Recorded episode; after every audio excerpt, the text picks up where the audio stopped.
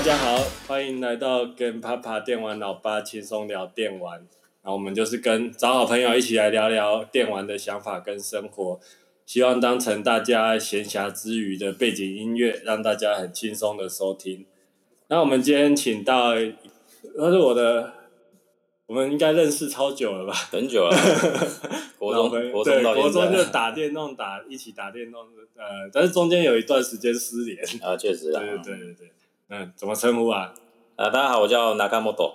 Nakamoto，这是日文名字吧？嗯，其实是日文啊。这其实就是当初开始玩 BBS 的时候，一定要取个 ID，就不知道取什么。刚好看到那个一些那个动画人物名字是这个，就拿来用了，就用到、欸、就用到现在。什么动画人物叫 Nakamoto？很很多啊。不过其实这个应该是那个竹叶的里面的一个角色。哦，竹叶。对啊。嗯。哎、欸，其实呃，你会取日文名字，其实就很明显嘛。你你后来大学就是念日文，对，我是念日文系毕业，然后现在也是在日商里面工作，嗯，所以平常用日文的机会还蛮多的啦。嗯，也常常去日本出差嘛。其实也还好哎，出差不会，不过大概每年都，现在大概都会去一一到两次吧。最近不要去，对，最近不敢去了。最近才去是送死。那当然找那 Nakamoto 来，今天我们要聊的就是人中之龙七。所以今天呢，就不会有小朋友啦，耶、yeah! 耶、yeah！对啊，有小朋友有时候在旁边有点难。确实，因为这是限制级游戏啦，小朋友也不太适合啦。哦！而且可是像我在玩的时候，如果旁边有小朋友，我就被我太太。这一定是不良示范的，这么讲。而我觉得里面有些东西还蛮好笑的，然后小朋友都超超喜欢看的，就看是什么样的情节啦。有时候那些里面那些搞笑的情节，我是觉得不错的。可是有些还蛮暴力的话，就不是很。不是很推荐的，对啊，那《人中之龙七》这一代有蛮特别的，就是说之前其实一到六代都是在控制那个同生一马，嗯，然后它是动作的动作游戏，一个架，它其实是一个架空的街道嘛，神视，其实就是神视町，大概就是模仿那个日本的歌舞伎町啊。其实它的外观看起来就是歌舞伎那样子，那实际上取景应该也是从歌舞伎町来，只是就是它名字就是不能跟现实一样，嗯、所以就改成神视町这样子。歌舞伎町其实就是日本东京的红灯区嘛，对不对？其实也不能算是红灯区，也就是在新宿那个地方啦。嗯，那当然就是那个地方就很杂，就是很多酒店啦，那吃的东西当然也很多。其实它街景就是跟游戏里面差不多的。嗯嗯嗯嗯。好，然后在《人中之龙七》之前，呃，应该说一到六跟前面的吉林那时候都是以动作为主的，那可能操作同声音马以外，还有他其他的一些伙伴。但是到七代的时候，其实就变得一个很。呃，很大的转变，它变成一个指令式的，嗯，就是从动作变成 RPG 的一个玩法这样子。对，那我自己的时候，其实当一开始在愚人节有这个消息，对对，确实，不过大家真正把它当愚人节笑话在看。对，可是其实愚人节那时候，我觉得哎，还蛮新鲜的，就是你会觉得说愚人节放这影片，那你也太花花太多功夫去做这个了吧？对对对对，结果是它变成是真的这样子，对，是真的。那一开始我我自己的话，其实是没有。就觉得说，哎、欸，换成指令式的，好像有点不放心。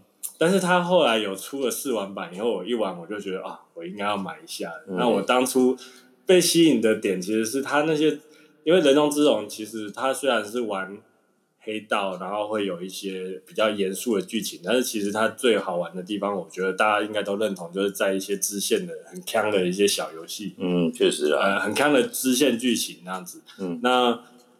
当我玩了那个试玩版以后，我发现他的枪已经从那个指令的那个战斗里面就是显露无遗了。最最明显的就是那个，他有一个角色是街友嘛，嗯嗯嗯，其实他的定位就是 RPG 里面的魔法师，对，确实啊，主角是勇者嘛，那魔法师他他那时候可以放的绝招就是丢那个。鸽子的饲料以后，然后去一堆召唤一堆鸽子来啄那个敌人。对对对对，没错。因为它要就是，毕竟它是现实风格的游戏，你要在现实风格中呈现那个魔法的效果，那看来就只能用一些比较特别的呈呈现方式。对对对，因为像我们这么像我自己啊，那么爱打电动，其实有时候也是会想一些，诶，如果现实人生其实也就是一个 RPG 啊，就是一个角色扮演游戏啊，嗯嗯嗯，对啊，那然后就会想说，如果像比如说是我，我是网页设计师。啊，我是不是我的绝招就是拿着键盘去砸人，或者是拿书？对，因为就像这是他很多那个转职的一个一个系统。对对，然后这一次的话，就是会发现，就是说，哎，他他把这个呃人中之龙变成 RPG 的时候，其实好像更贴近我们的生活的那种感觉。确、嗯、实啊，因为就是所有的职业都是现实啊，除了勇者以外，除 了主角是勇者这个职业以外，其他的职业大家都是现实中有的职业。对啊，我讲的太多了一点。那我其实就是说，呃，Nakamoto 他对你对那个游戏，就我知道就是非常严格的。其实我没有很严格啦，我我其实这游戏来讲，简单讲就是求一个那个合理性跟用不用心的程度而已哦。嗯其实像我对什么画面的清晰度那些东西，我其实都一一点都不要求啦。真的吗？真的真的，大家都对我误会很深。可 以可以聊一下你玩人中之龙，你一开始有打算买吗？其实当初当然说公布 RPG，我那时候也是觉得，哎呦，那个变化好像有点大。那因为不是说变成 RPG 就一定是不好啦，因为说真的，近年的几个 RPG 的系统都做的还蛮蛮富有战略性的，这样讲好了。就是不是说你只是按按指令就可以结束的东西啊？那其实当然变成 RPG，当然是还是要看它成品到底做出了什么样子，我们才能定论说它这个游戏到底好不好玩。嗯，可是其实当初在 RPG 这个放出来，然后一期有试玩版出来的时候，其实我知道，就是我有看一些日本的一些网页的介绍，就是介绍它的整个战斗系统是什么样子。嗯，那其实我看到就是说它有配合一些地形的一个变化，比如说我们。你控制一个角角色去打敌人的路上，假设有一个脚踏车，他可能会搬着脚踏车去去揍人这样子。对对，对对。其实呢，我觉得这个好像就是变成说，好像有一点战略性的成分在里面。我就觉得哦，这个设计好像不错。嗯嗯。可是实际上我玩了之后，我还是觉得有个问题，就是说，确实这是一个战略性的一个一个设计。可是变成说，前提是我的角色如果能够自己操作的话，它的位置的话，我可能比较能够发挥这样的一个游戏的特性。对。可惜的是，这个游戏它竟然是不能一自自行移动角色的。对，角色移动是完全自己移走来走去的。那变成说，那我变成说我今天我跟敌人直线上有这个东西，它就是差的差的差一点点，我就可以拿那个东西去砸人的话，我是不是要等人自己走过去之后再去控制它去打？对，就变成说这个东西，这设计是好的，可是其实我觉得你如果把人的移动能够有玩家自行控制，就像现在的 DQ 十一一样，嗯，嗯，其实它是可以自己移动角色的，对，即便这个移动可能是没有什么意义，对，可是它还是让你移动了，对。可是问题是在人中之龙七这个系统，你明明人移动它是有意义在的，你却不让玩家自己移动它，嗯嗯嗯，这是有点可惜的地方。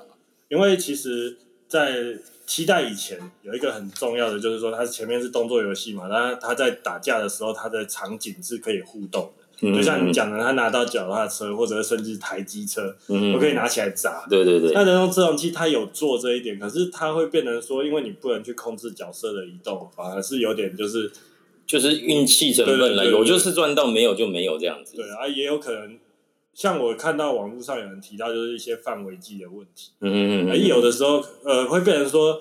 角色要放范围技的时候，他不是针对全体，他必须要敌人是聚在那。对，可是问题是敌人就是会自己跑来跑去。对，就变成说你要放这个招式，就是反正就是你能多多打到一个敌人，就是多打到；你没有的话，就是就就算了。对对对，或者是说可能放完范围技以后，结果敌人都闪。嗯嗯嗯。那下一个人几乎就可以不用玩。对，因为就变成说敌人这随机性的移动，你又不能自己去走位，就变成说很难去控制这个场面的状况。嗯嗯嗯。就是蛮可惜的，变成说你这个唯一应该说这个系统 RPG 这次的系统大概唯一有战略性的，几乎就是只有这一点而已。嗯，那其他的话变成说只是单纯的下指令攻击，然后顶多就是放绝招这样子，那就变成说就是很有点接近传统的 RPG 啦。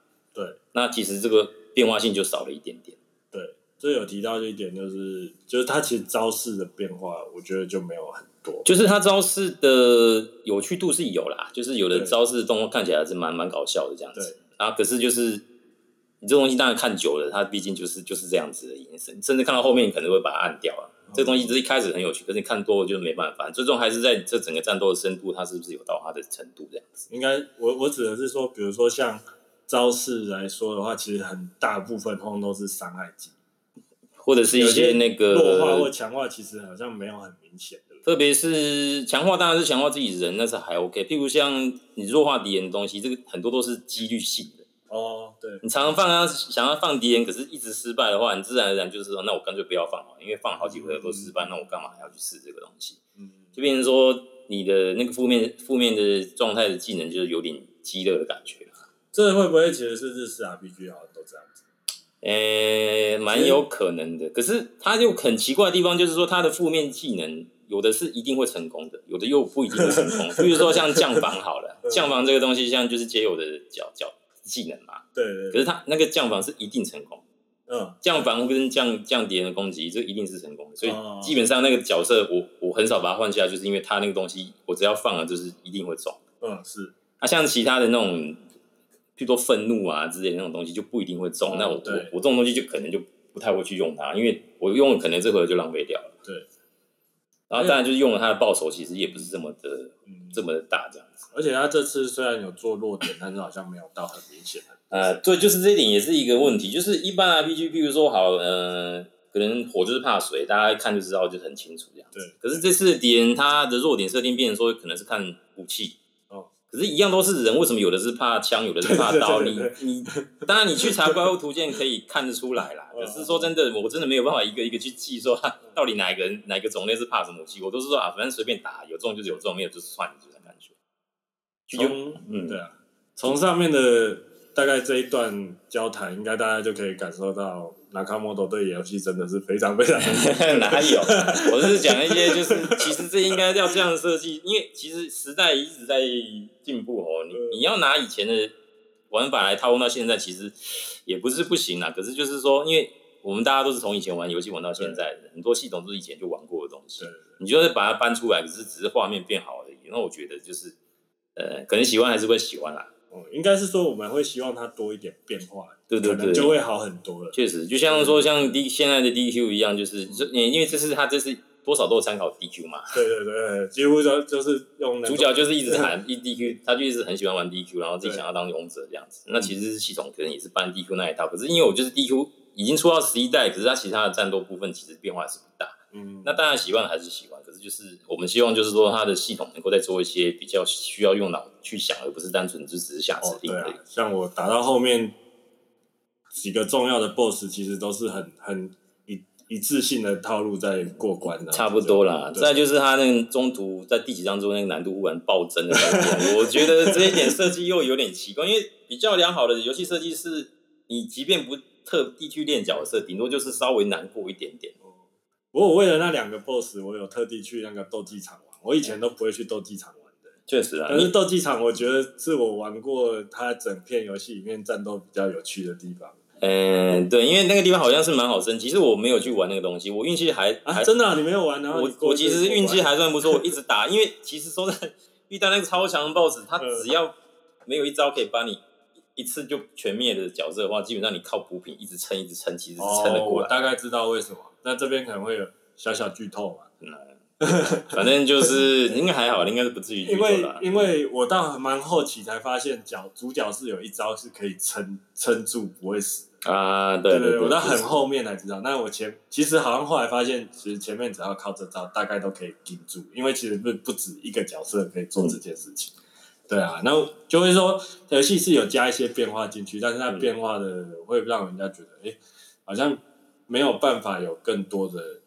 惊喜在里面，就是太接近传统的玩法了啦。嗯、即便说它的一些敌人的设定，感觉好像蛮有趣的。虽然都是现实的人物啦，可是就是一些怪怪的风格的都有啦。尤其就是包着垃圾袋的那种，对对对，那蛮奇怪的。虽然但虽然我们都是对战斗系统有点怨言，可是当我们看到那个敌人，还有跟看到角色是在现实的场景这样打架，嗯，还有召唤、嗯、呃外派。其实就是像召唤兽的存在，对对对对，没错。外派帮手，但其实每次看都觉得还是很好笑。对啊，那个还蛮有趣的啦，就是一些幽默感在这个游戏是还还是有，嗯、就是有点。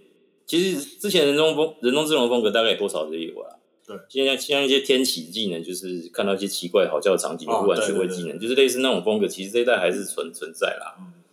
那其实因为这次又多了一些伙伴，不是单纯操纵主角一个人哦。他在，比如走在街上，会有一些很像日常生活的对话。对对对，其实那个对话都还算蛮有趣的。这个我还蛮喜欢。对对对，因为我想这些部分应该大家玩过都算是有好评啦，就是有幽默感。因为毕竟是，其实很多游戏也是尽走这种风格，尽尽量不要让主角一个人在那边自言自语，都是跟人同伴去对话，这样会比较有有趣一点点。这个讲到我也是觉得很喜很喜欢的一个地方，就是我觉得这一次你不是单纯只是操作一个角色，对对对，你是有伙伴的那。像伙伴的据点，他们是在后来会在一个酒吧里面集合。嗯，那其实有些事件是在那个地方发生，然后我觉得那个那个氛围就还蛮不错，就很。这以前的人中之龙是没有，因为以前人中之龙这种感觉，再怎么样就是主角一个人而已，就是几乎都是单枪匹马、单打独斗这样的感觉啊。这次当然就是有很多的同伴的。那同伴你应该是七个都有收到吧？七个都有收到，嗯，七个吗？全部最多就是七个吧。对啊，对嗯，就是还有一个是要玩支线任务才才能收到的那个。对对对，你有哪一个伙伴你比较印象深刻？啊，哪一个比较印象深刻吗？其实都还好哎，我其实比较，我当然是你当然是以女角优先啦。可是我还是要讲一下那个支线的那个角色哦，因为他是透过支线任务，你玩到一定程度才能取得这个角色。对，那其实这个支线的触发当然是他会跟着主线一起跑。对，主线跑到一定程度就触发这个支线，可是这个支线要不要继续解的话，就是由玩家自行决定了。嗯，那这个角色加入需要这个支线完成到一定的程度。如果没有完成到一定程度，这个当然就是这个角色就一定不会加入，会错过。嗯，可是这样就变成一个很奇怪的现象，就是说他虽然加入，因为他就是这样的设定下哦，之后的主线的剧情都不会出现，没有出现这个角色，就是因为他怕玩家没有让这个角色加入，后来出现在主线剧情，他可能需要花费更大的资源去做这个东西。这在日本玩游戏里面还蛮常会发生。其实说蛮常发生，我我觉得只能说很早期游戏很常这样子。哦，对。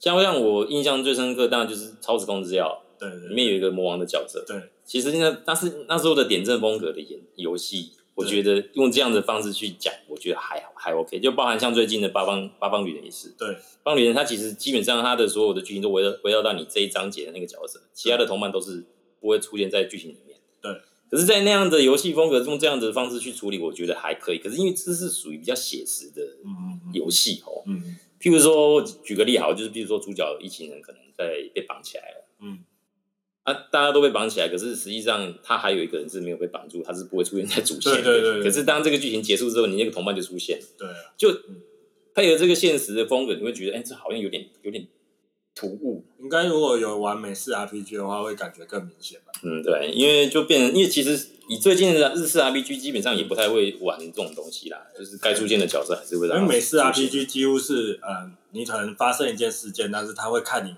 周边是有什么同伴，然后会有不同的对话，或者不同的一些变化，那个是还蛮常见的。但是这次在人中之龙就是很明显，就算你角色有四个人，嗯，但是在演出的就只有那三个人。其实被绑的就是。就是你如果是平常聊一些对话的剧情，有些人没有出现，我觉得还好。对，就是他假设的话就站在旁边，他其实不需要出现在这个场景。你要这样去说明他，我觉得可以。嗯。可是当大家已经陷入危机的时候，明明有一个人是自由的，对，他却没有把它做出来。但是那个角色又很重要，因为他是几乎是第二个女角啊。可以这样子。对。因为他其实基本上那个支线，我想不玩的人也很少了，因为要靠要靠那个对，你要靠那个资金才能赚到大量钱，因为后面的剧情不可能不用到钱。我觉得你可以讲那个支线是玩什么，那个那个已经是大家都知道的秘密。也是啊，就是玩那个 经营经营公司啊，对对对。那其实经营公司它这个设计，我不知道该怎么讲，因为经营公司本身是 OK，可是它赚钱速度实在是太快了，就有点破坏游戏的平衡，你知道吗？就是说我我很我只要在很早期的地方，其实就可以玩到那个支线，然后我赚了一大堆的钱，我后面买什么东西完全不用不用手不用手软，尤其是。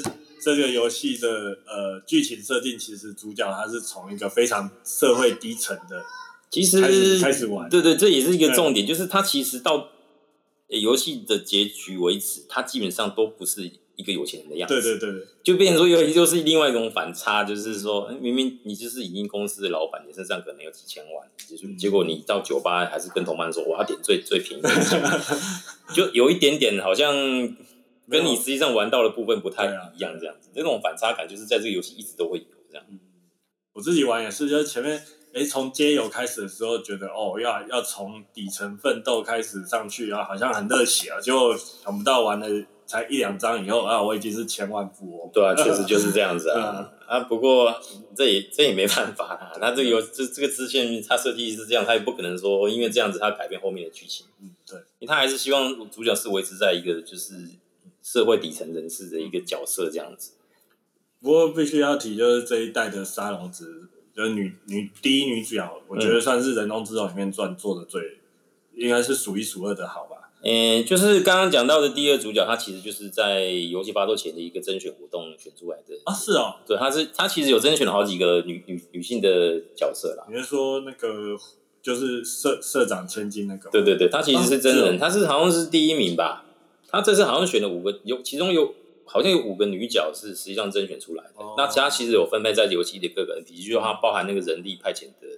对，人力介绍公司里面的一个一个女生，哦、那其实也是都是真的。其实你只要看起来有点长得不怎么好看的，大概都是真的。但是沙龙只是假，沙龙只是完全假，它是完全虚构。因为后来有去查，就是他其实虽然是那个女优去配音，但是他长得跟那女优完全。没有他是完全，因为他其实长，他算是里面角色比较好看的那一个。啊，这也是人中之龙一直以来的问题哦，就是你用真人建模的女角都很难看，然后自己建模的那种女角都很好看，这样子。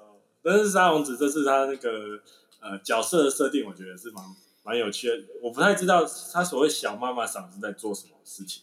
其实大概就是酒吧的妈妈桑啊。哦。就是可能就是那个有点像小姐那种库拉布的那种妈妈，就是客人来要招呼啊，嗯、介绍小姐的那种那种角色。所以他他就是他旗下可能会有一些小姐在他店里面做事这样。对。因为他个性是还蛮，我觉得应该是男生都还蛮喜欢的。他会。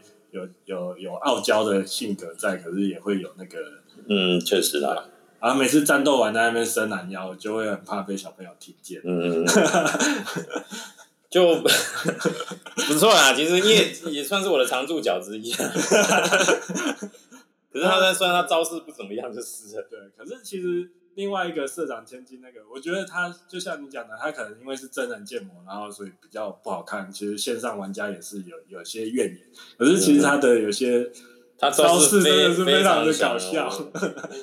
他那个撒图钉那个范围跟威力之大，我那时候一直用，因为这游戏变成说，因为该怎么讲呢？他他这是有所谓的羁绊值。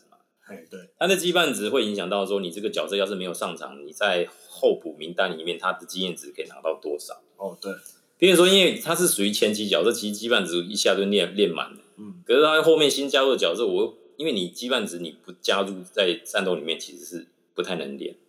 我后来都是想办法，因为后来加入的都是男生啊，嗯、所以我就。干脆就放弃，就对，对，就直接跑跑酒店。哦，对对，就因为羁绊子就一定先拿到角色就先灌到，能灌就先。哦，我的玩法比较不会是这样，我是就是顺其自然这样子。哦，所以就变成说我是靠打斗，有一部分的羁绊子我是靠打斗，我就变成说我必须把这个角色放到场上。我之前比较喜欢角色，没办法就放到后部。那你后面那两个角色不就几乎完全没上场？其实也就是说，我后面加入角色就是其实就是陪我一直打到最后。因为羁绊值一直一直羁绊值一直练不满。哦，是哦，所以你是为了羁绊值，然后我是为了羁绊值，要不然其实我不太不太喜欢那个角色。可是没办法，他设计就是这样子。对啊，这也这也是有一个问题，就是说他设计很多职业让你去玩，让你去摸索。那我觉得他那个技能也会有，也会有一些技能是你这个角色去练某个职业也要特别有的吧？我看到，诶，好像没有单独专门的样子。比如说这个职业只有某两个角色可以。哦，是好像是类似这样。其实，因为老实说，这次的转职转转职的系统，我也觉得有点奇怪的地方，就是其实我这个人习惯就是，我希望我这个职业全部练满之后，我再去练下一个职业。对。可是其实我从一开始到最后，我都没有转职的情况下，我甚至还一直常驻的就是经验值加倍的道具。嗯。但是我破台之后，我没有一个职业练得满。呃，是哦。所以就是很奇怪，他明明有这么多职业，嗯，可是你。你却不让人家很轻松的练满，变成说你还要去回头去，可能像打斗技场那种东西去、嗯、去累积那个经验值。嗯、可是我很懒得去练那个东西，我还是正、嗯、正常打就好。对，而我玩法跟你好像不太一样，我是一直常常在换职业，就是每个人玩法不一样，当然，因为他的职业好像会加成呢，就是呃，他的职业毕竟你要练到后面才会有比较强力的技能。哦，对啊，对啊，特别是我听说大概二十几级之后就很难练，你在前面可能还好练。对对，然后通常都是像我这种练法的话，就会变成说，我可能都是大概哎有有一个职业升上来，我就赶快换另外一个职业。嗯嗯。然后会变成说，大家可能就大概停留在二十左右这样子。对啊，因为我还是想要说看一下这个职业最后的那招技能的。对对，因为最后的技能其实都会有一个奇迹在那边。这是比较特别的啦，可是问题是，他这个游戏就是不让我练满。哦，对。所以就是可。这么多职业，可是我真的玩到的几乎没有。嗯、我都是玩他的预设的职业而已。对，哇，如果我们再讲系统下去的话，可能这一集要录一小时。哦，对了，这个真的很多很多可以讲啊，就是他很多设概念是不错啦，可是说真的，他是巧，他没有把这个系统就是符合大家玩玩游戏的一个习惯这样子。那提到角色，你有喜欢春日一番这个角色吗？因为其实毕竟前面都是几乎都是同声一马。其实春日，我觉得这个角色设定当然是不错啦，就是其实他就是脑袋不是很灵光的角色，可是就是很重义气那种那种设定啊。我觉得这种这一类的角色，我想大家应该都不不太会讨厌。这一因为我觉得春日给人家的热血跟同生一马给人家的热血不太一样，不太一样。同生一马是比较冷酷那一型的，当然他们。的理念可能都差不多，嗯，都是为会为了就是组里面去打拼的，嗯嗯，可能为了某个人去努力这样子，可是呈现当出来的风格当然就是完全不一样。八代还是会是春日一番吧？嗯，其实八代之前因为牵扯到一点剧情呢，就是其实结局大家都知道那个东城会变成什么样子。哦，对。那八代到底要怎么样去？因为毕竟这是黑道游戏。那八代会不会还是在玩这一套？就根据期待的剧情，我觉得好像有一点难再牵扯下去。不过当然剧情是人想的，要怎么想都有可能。对啊，如龙组的话应该不用担心剧情吧？各种脑洞大剧情。我我说在剧情我也不知道啊，看他们他们他们怎么怎么编啊，就是他们的自由。嗯、可是老实讲，我说真的，我人中这种玩到其实没有很多啦。我大概是三代有玩，然后再就是零，然后那个叫什么？时代剧的那个哦，是剑餐。剑餐，另外一个是什么？呃，维新。啊，维新，呃，我有玩维新，嗯、然后再就是零跟六代，然后再就是七代。嗯，说真的，我只有维新最喜欢，啊，其他的剧情我觉得都不太不太行。嗯，一开始他们的那个。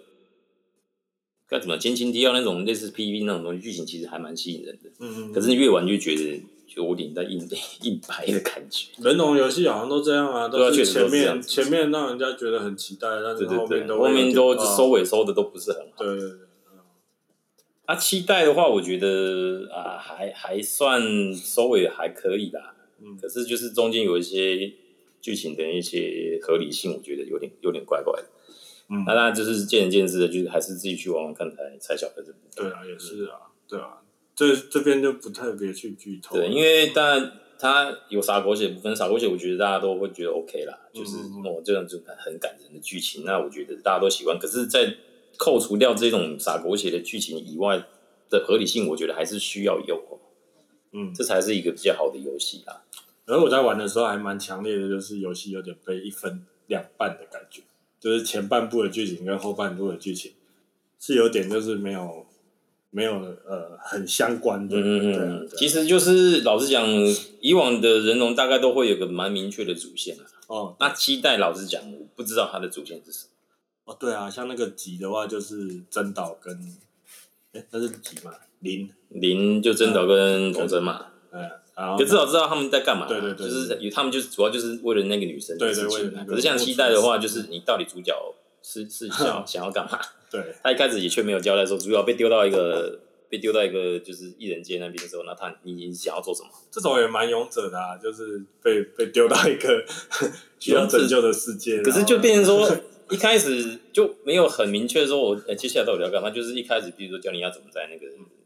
游民要怎么维生，就是类似这种东西，然后再硬硬灌一些剧情下去，然后在中间硬灌剧情过程中又有一些很不合理的东西。这一代的支线跟小游戏你有玩很多？其实我看到支线我都一定会先解掉。啊，小游戏的话，如果剧情上面没有强迫我去玩的话，其实我就没有玩。可是其实你说小游戏，其实就是跟以前的一样。因为小游戏我也之前就也比较少玩啦，但是像这一次有一些新的小游戏，像是比如说看电影。啊，看电影，觉得那个很有趣，因为那是属于支线的东西，那个确实是蛮有趣的。但是我后来才发现，我算玩到很后面才发现，原来我还可以带其他角色去看电影，然后，但是但是已经太晚了。就是这个这个我我我上网看新的是有看过，可是其实我也我也没有太。然后我我其实我也是看到支线会去解它，但是我后来发现我其实有一堆支线都没有触发到，我也不知道。啊，对，像像他们有提到，就有网络上有提到的，那个勇者斗恶龙很有名的，就是那个 Puff Puff。哦，但是有有有我我完全没有遇到这种。其实我好像也没有。对啊，我就是有点不知道说它的触发的那个在哪边，然后再加上后面其实地图会换嘛，嗯，啊，地图新换的地图都没有，新的地图都没有支线。我他人龙一般是不会做 DLC 嘛，不会做剧情的 DLC。哎、欸，不会，对，对啊，所以他可能就这样子，真的就这样带过了，应该就直接出八代了。啊、呃，可能吧。嗯，八代可是。其实现最近的人好像从发表之后到发售，好像都还蛮快的，嗯，都好像不用一年的时间了。哎，上一款木村有离这个有一年，其实好像有，好像我记得好像是差不多年年底的时间吧、哦啊。对啊，所以应该八块应该也是蛮快的，蛮、呃、快就有机会看到了。那希望啦，可是就是变成说，因为老实讲，以销量来讲，这次 RPG 并没有很特别突出啦。啊，真的吗？其实跟他以往的。系列作比的话，这一代还算是比较差一点点，没有差很多。我好像听说人龙的销量就大概一直对对，一直都差不多就是这样子。那我我这边能够在上网查到比较有数字的话，都大概就是日本的销量啊。亚洲部分的话，那个要等官方自己宣布。可是以日本本地的销量来看的话，其实就还好。现到现在为止的话，今天是二月十几号，没错，大概就是二，可能就实体片来讲，大概就是二十万上下吧。那你觉得他有可能会改掉指令这件事？其实这个东西在呃，知文访问当初知文访问就游戏发售前的时候啦，他们其实也是在观望，就是说他们这次大胆尝试 RPG，他们其实要是发现市场反应不好的话，他们可能还是会再做修正。哦，所以没有说一定之后就一定是 RPG 或者怎么样，他们可能还是要去看一下市场的反应。就我自己的感觉的话，我觉得市场反应好像还不错啊。那对我来说，我还蛮期待他八代还继续看能不能。改善一下他这个指令的的的系统。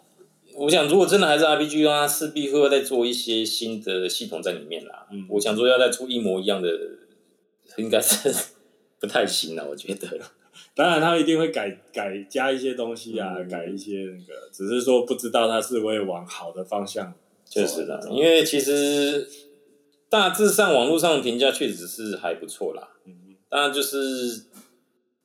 这个该怎么讲？最后还是得取决于到底销量是什么样。因为对公司来讲，不是玩家的反应，而是它的销量能不能有确实的反映出来。因为这才是公司要赚钱真正的考量之一。嗯，所以就看之后会怎么变。我说不定就是可能口碑越来越好，就像最近的一些宝可梦的游戏。可能你看到很多人的负评不断，可是它其实还是卖了一千六百万。对对对，所以就是这个样子啊，数字还是一切啦，对公司来讲。嗯，差不多就这样子嘛。你要骂的东西实在太多了，骂的东西太多，因为就是一些小细节的东西，我在要讲就太太多了。你看，我就是说，你你就是很最严格的玩家，哪有啦？我看到最严，就是比如说，比如说你在街上跑步的时候啊，遇到敌人这样子，嗯，就进入战斗嘛。对，一般来讲，你回合制游戏可能就是大家都站好定位这样子。可是偏偏这个游戏就是因为不知道它城市怎么写，你在跑步的过程中，你会跟队友越拉越开。哦，对对对对对。然后遇到敌人之后，你就会发现你的最远的那个角色他是最先动的，你就变成说他要花很多的时间跑过来这样子。对，这一点我讲的时候，他一开始其实进入战斗的时候，他其实会有一小段的读取时间嘛。嗯。就是比如说敌人他会变化外外外形这样子。嗯。在这段时间，你明明就可以把自己的同伴拉拉过来，嗯，做这样的调整，可是你为什么不做这个东西？变成说我要去控制他跑过来去打的这一段时间很久，嗯嗯，就是你常常因为其实你大概在街上移动，你一定都是在跑步啦，你不可能慢慢走啦。对啊，那这段就是你常常遇到就觉得会有点不耐烦，就是你为什么不把他角色赶快拉过来就好？嗯，就是就就是用不用心的问题。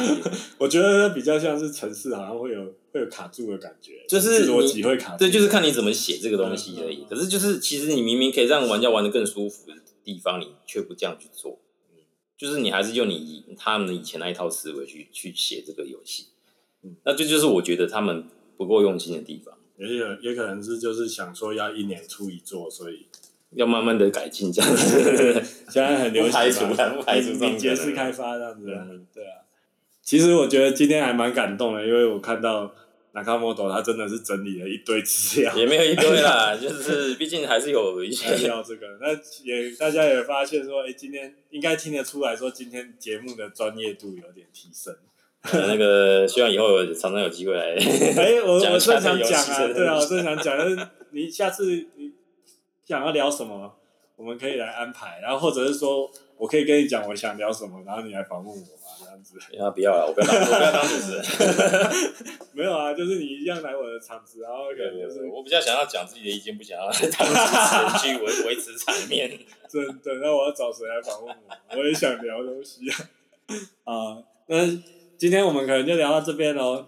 欢迎大家，如果有什么留言啊，有什么意见，可以来我们脸书或 YouTube 上面写下你们的想法。然后也如果想要加入我们的聊天，也可以私信给我。那可能你就提供一个简单的自我介绍，跟你想要聊的游戏。我们下次见喽，拜拜。